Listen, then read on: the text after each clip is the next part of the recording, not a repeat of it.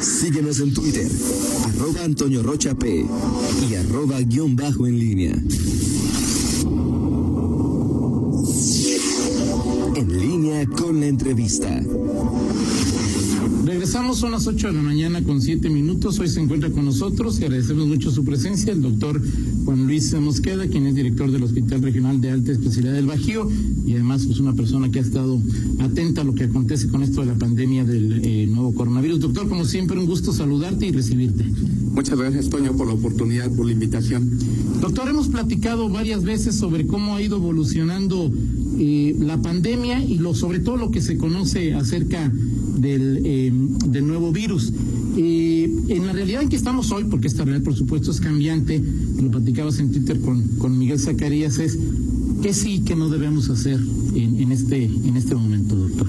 Yo creo que lo que más ha cambiado es que aprendimos mucho de la transmisión del virus. Algo que nos preocupaba mucho al principio es no saber cómo se estaba contagiando la gente. Hoy podríamos decir claramente que es un virus que se transmite por gotas. Cuando decimos por gotas, las gotitas que expulsamos al hablar, al toser o al estornudar, y que son gotas grandes, gotas que miden más de 5 micras. Esas gotas grandes, cuando salen, hacen una parábola y caen al suelo. Y entonces no pueden viajar más allá de metro y medio o dos metros. ¿Cómo nos podemos defender de esas gotas? Que todos usemos cubrebocas para que no nos caigan gotas y para que nosotros no expulsemos gotas y además manteniendo una distancia de la gente. Ese es el principal mecanismo de transmisión y realmente es el que deberíamos cuidar.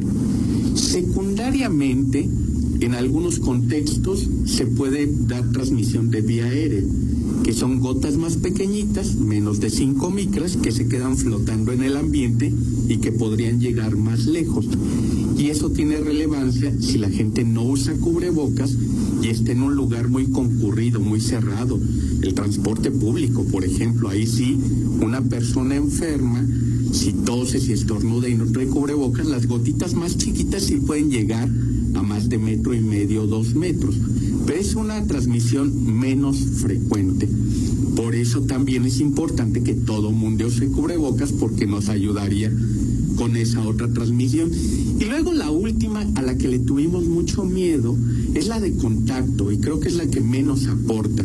Eso de tocar una superficie, de saludar, ya, ya se nos quitó la manía de los saludos. Entonces, eh, en realidad eso es, es irrelevante. Hoy día sabemos, yo puedo saludar a alguien, darle un abrazo a alguien, este, y de eso no te va a dar coronavirus. O sea, también hay que ser mucho más tranquilos en eso.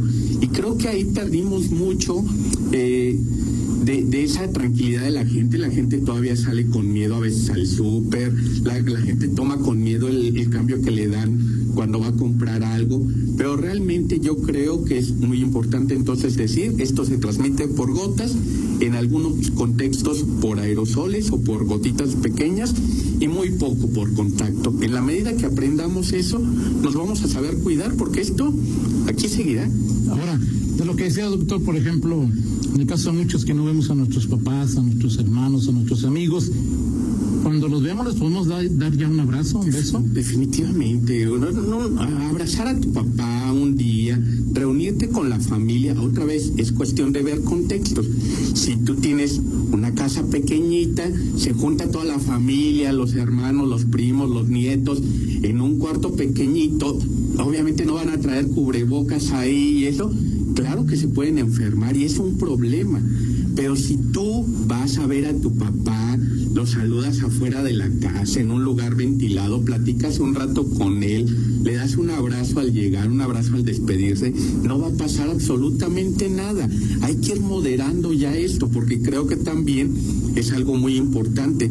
Detuvimos muchas cosas en lo que aprendíamos. Yo mismo lo comenté, eh, mis hijos no veían a sus abuelos por muchos tiempos, por muchos meses, ¿eh? Pero bueno, ahora han ido a ver a los abuelos, los hemos visto en un área eh, abierta, en un área ventilada, donde nos sentamos, comemos un rato, nos vamos, no hacemos una reunión de 100 personas metidos en un, en un espacio pequeño. Hay que ir aprendiendo a vivir en esto. Creo que eso es algo muy importante. No hay que, no hay que relajarnos hay que ir aprendiendo lo que tenemos que lo que tenemos que vivir y hacerlo de aquí en adelante, Tony. Y lo más importante, doctor, en tu opinión, en tu lectura, en tu conocimiento es el cubrebocas. Definitivamente. Creo que ese es el punto fundamental. Todo parte de que las gotitas que contagian, las gotitas pequeñas, los aerosoles o las que caen en la superficie salen de quien está enfermo. Y como no sabemos quién está enfermo y quién no, pues mejor todos nos ponemos cubrebocas. Eso nos ayuda mucho de origen. Tiene un sentido hasta lógico, yo diría. Si todos traemos cubrebocas, nadie va a estar aventando gotitas al medio ambiente. Pero adicionalmente creo que algo que no sabíamos tampoco y que aprendimos con el tiempo es que si tú traes cubrebocas y alguien enfermo te, te avienta las gotitas, vas a inhalar menos gotitas y esa cantidad de virus menor que recibes te permite tener una enfermedad más leve. Y eso ha sido otro avance que nos ha ayudado mucho. Es difícil eh, probar cada una de las cosas, pero ahorita vemos en Europa que volvió a haber un repunte de casos y hay tantos como hubo en la primera oleada, incluso un poco más, pero la cantidad de hospitalizados y de fallecimientos es notablemente menor. Y probablemente el cambio lo ha hecho el uso más masivo de cubrebocas. Ahora, digo, por ejemplo, eh, en, Europa, que en Italia concretamente, que se acaba otra vez, eh, eh, dijeron ahí 600 euros el que no use cubreboca en la, en la vía pública. 600 euros, doctor. Y pues así se entiende, ¿no? Y yo creo que así tendría que ser. O sea, tenemos que ser tajantes en algunas cosas como esas. Ahora, yo creo que no hay que pelearte con el que va caminando en la calle sin cubrebocas. Otra vez, él no le va a hacer daño a nadie. Está en un área ventilada, está en un área pero no puedes permitir que alguien se suba al transporte público sin cubrebocas, porque el transporte público ha sido imposible mediar el asunto. El transporte público está totalmente saturado, pero además vemos a la gente que sube sin cubrebocas. Insisto, ahí sí, entre el, aunque vayas no sentado junto al que no trae cubrebocas, sí te puede enfermar al de la fila de atrás o al de cinco filas atrás. Ahí sí hay que ser mucho más responsables y mucho más tajantes con eso. Eh, así deberíamos ser y nos cuesta trabajo ser tajantes luego para esas cosas. ¿eh? Vamos a hacer una pausa, doctor. también pues muchas personas pospusieron su, sus viajes. Ya se puede viajar, no se puede viajar, se puede viajar en avión, no se puede viajar en avión. A ciertos lugares valdría la pena ir o no o no ir. Eh, hago mis favoritos para ir a la feria, doctor, a lo mejor no voy a la feria. Es bueno que se abran los eh, eh, estadios para ver fútbol. Y el otro tema, doctor, que del que se habla poco, pero es la salud mental, ¿no, doctor? Ahí es un tema que, pues, pues yo creo que todos nos vimos afectados de alguna manera, que también nos hables de esta situación, por favor, para que platicamos de eso. Son las 8 de la mañana con 18 minutos. Regresamos a esta charla con el doctor Juan Luis Mosqueda. Doctor, eh, en esta evolución que ha tenido el conocimiento sobre cómo, cómo se, se mueve, cómo impacta el, nuevo coronavirus, cómo, eh, eh, cómo se ha modificado esta situación de nuestra percepción, es los viajes, doctor. Yo creo que hay tres conceptos que uno debe cuidar ahora diariamente en sus actividades.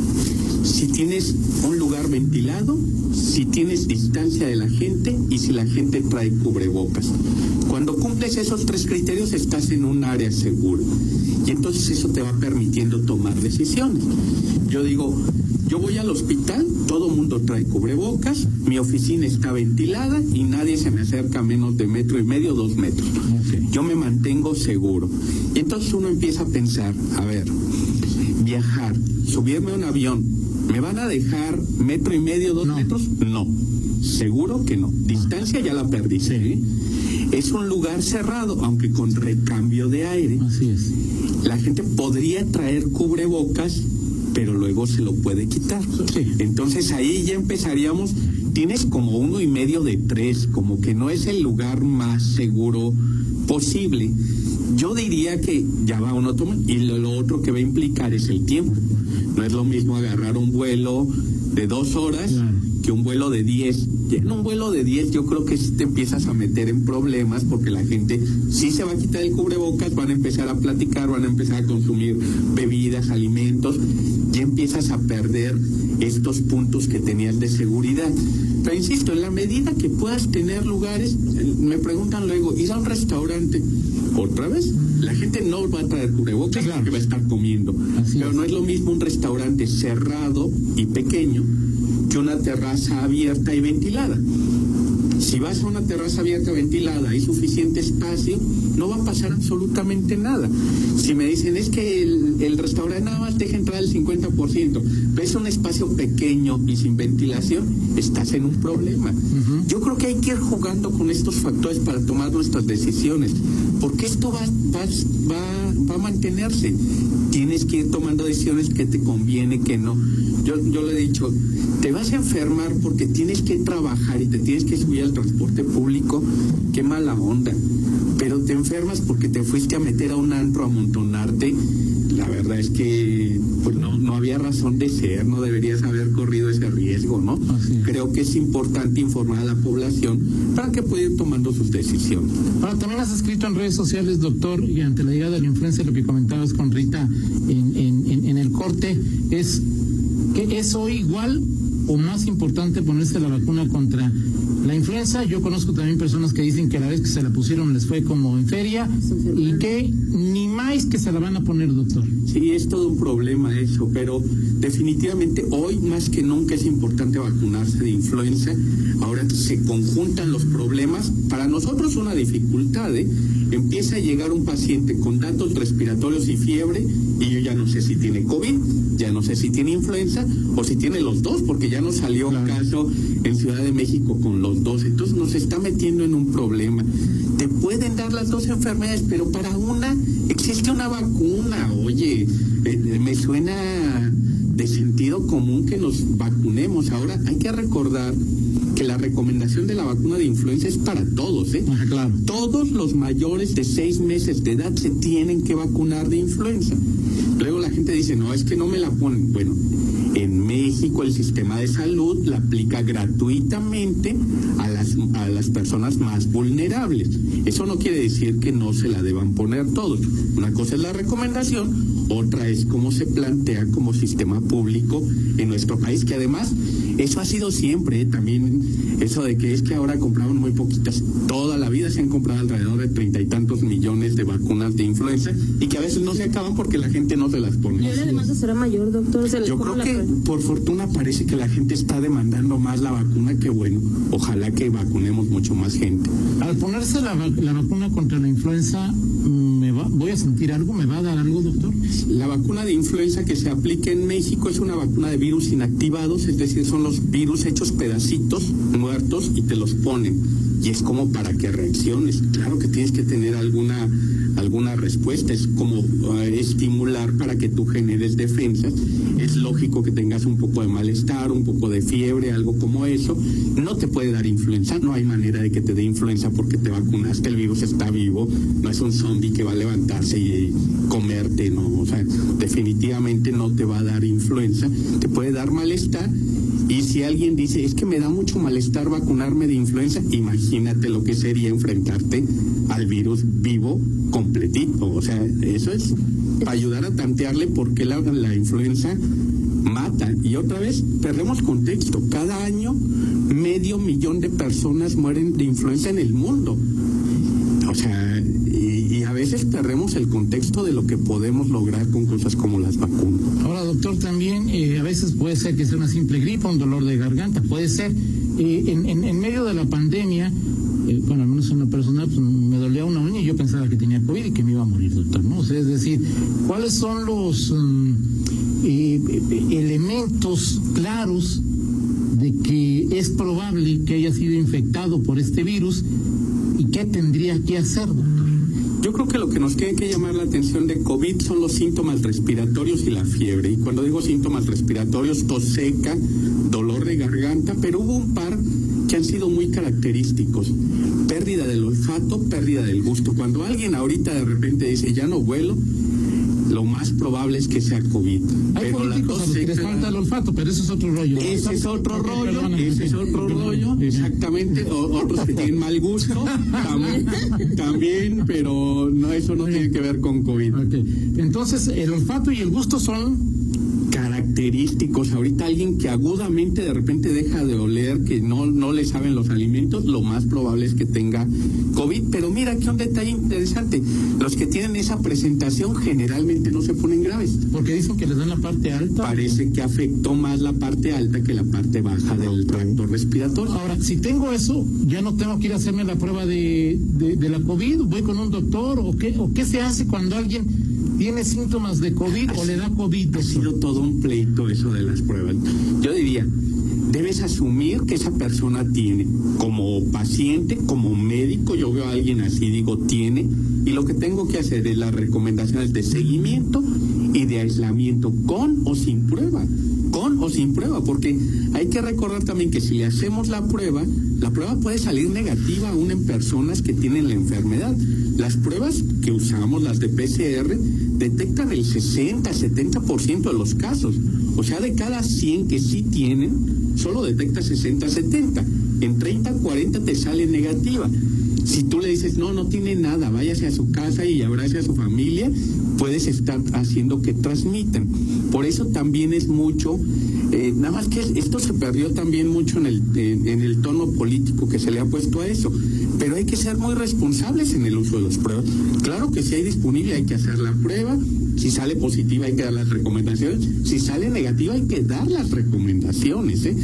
Todo esto hay que cuidarlo mucho en el contexto meramente médico. Ahora, eh, hemos hablado ya de restaurantes, de reuniones familiares, eventos masivos, doctor, el fútbol, eh, la feria. es- digo, yo sé que cada quien tiene su propio semáforo y al final de cuentas, sea como sea el semáforo epidemiológico del Estado o de la Federación, uno toma su propia decisión. Pero ya estamos listos para hacer eventos masivos, para eh, ir con público al estadio, aunque en este momento no tengamos estadio, doctor, para ir a la feria, etcétera, etcétera. Vuelvo al punto, yo creo que juegas con los tres factores que te he dicho, abren el estadio y si te mantienes una distancia de metro y medio, dos metros de las otras personas, el aforo te da para eso, así como juego de las chivas, del Necaxa, que nadie va, ¿no? Este, te permite suficiente distancia de las otras personas. Aunque no traigas cubrebocas, estás en un lugar abierto, yo diría que es un sitio bastante seguro si cuidas el aforo. Nada más, no es el estadio, ¿eh? es que muevas 30, 40 mil personas que se van a, se van a meter, se van a formar, se van a mover en transporte público. Hay mucho que ver en eso. Y lo mismo yo pensaría con la feria. A ver, ¿qué van a hacer? Los espacios abiertos probablemente sean de muy bajo riesgo.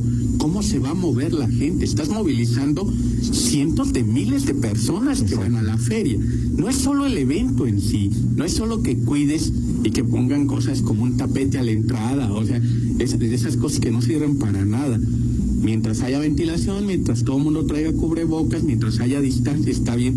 ¿Cómo vas a cuidar que ese aforo cuide todos esos factores? En eso es donde hay que ir poniendo atención ahora. Yo ya ahora no me pregunto qué van a permitir o qué no me van a permitir. Yo me pregunto en cada cosa, ¿cómo lo van a hacer? Ahí tendríamos que ir a las formas, no al fondo. A, ver, ¿cómo lo van a hacer? ¿Cómo lo van a implementar? Si me dicen, abren los estadios, yo no sé si esté bien abrir los estadios. Díganme cómo lo van a hacer. ¿Van a hacer la feria? ¿Cómo la van a hacer? Hay que cuidar mucho esto. Y hay que recordar otra vez, en, los hospitales también ha sido otro factor. Dicen, tenemos espacios. Si nada más tenemos al personal muy cansado, ¿eh? O sea, el personal ha estado desgastado en todo esto, no es así como, no se preocupe, aquí lo recibimos, ¿no? O sea, también ya necesitamos que el personal se relaje, que descanse. Cada persona que llega representa un riesgo para el trabajador de salud también, o sea, ha sido todo un desgaste estar en medio de esta pandemia, así que también no hay que buscarle mucho a eso.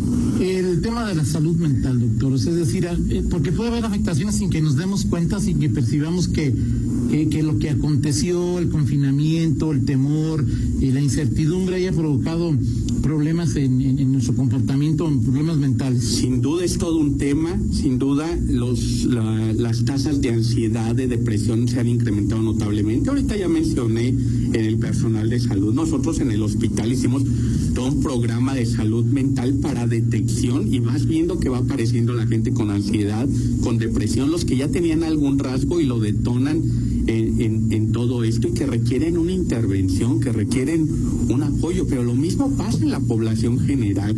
Tú, imagínate el ama de casa que está lidiando con el confinamiento, con los niños en la escuela, con, con todo el problema de, del, del miedo de la enfermedad. Claro que se han detonado muchos problemas de salud mental. Entonces, por eso es que tenemos que evolucionar ya a tratar de lidiar con esto. Esto no se va a acabar ni en una semana, ni en un mes, ni en tres meses necesitamos evolucionar. Hay que dejar de terquear en que vamos a llegar a lo que éramos antes. Vamos a tener que salir diferentes de todo esto. Tenemos que aprender a, a guardar distancia, a usar cubrebocas y a buscar lugares ventilados si queremos volver a amontonarnos, yo lo decía la otra vez, es, como la gente que hace dieta y dice, tres meses ya bajé de peso y ahora sí ya vuelvo a comer. No, si esto no es aguantarse un rato, es ya cambiar de estilo de vida y aprender estos cuidados y elegir tus riesgos, elegir tus, tus actividades que puedes o no puedes realizar. Doctor, nada más algo que me llama la atención, em, por lo menos en la última semana conozco cinco personas a las que ya tuvieron COVID y no usan el cubrebocas porque dicen, como a mí ya me dio, yo ya no infecto, ya no pasa nada, este, yo ya no lo uso. O sea, ¿qué, qué pasa en ese sentido? Porque quedo con esa mentalidad de que como a mí ya me dio, no te puedo contagiar, ya no pasa nada. Y así no es el asunto. Todos deberíamos usar cubrebocas, el que ya le dio, el que no le ha dado, el que no sabe si ya le dio. Esto tiene que ser una responsabilidad universal. Insisto, de aquí tenemos que salir este todo mundo evolucionados usando cubrebocas. Yo creo que el cubrebocas va a ser parte de nuestra historia durante muchos meses. ¿Te puedes volver a contagiar? Sí, definitivamente ya hay casos. Parece no tan probable pero de que hay reinfecciones, hay reinfecciones, entonces hay que cuidarse mejor. De hecho, probablemente cuando haya una vacuna de COVID, va a ser una vacuna que te ayude temporalmente como la de la influenza. Así que esto no va a ser como que se va a acabar. Vamos a tener que aprender a lidiar con todo esto. Dice Daniel Villaseñor, el presidente de los eh, transportistas de León, que cuando gustes, doctor, te invita a visitar cualquiera de las instalaciones para que valides personalmente la limpieza, la sanitación de las unidades, y que veas cómo circula el aire. Dice que traen cubrebocas al 95% de los usuarios, que los lugares están eh, ventilados gracias a la colocación de alerones y que los lugares están satinizados, sanitizados, que cuando gustes si quieres ahí. Agradezco mucho el comentario y, y efectivamente lo, lo, que insisto, esta parte de, la, de lo que llaman sanitización, de las cuestiones de contacto, hoy hemos visto que tienen mucho menos impacto. Qué bueno que se hagan, ¿eh? qué bueno que se hagan, pero tienen poco impacto. Yo circulo en el coche, voy junto a la oruga y voy viendo que la oruga va llena con la gente sentada, con la gente parada y con mucha gente, mucha gente sin cubrebocas.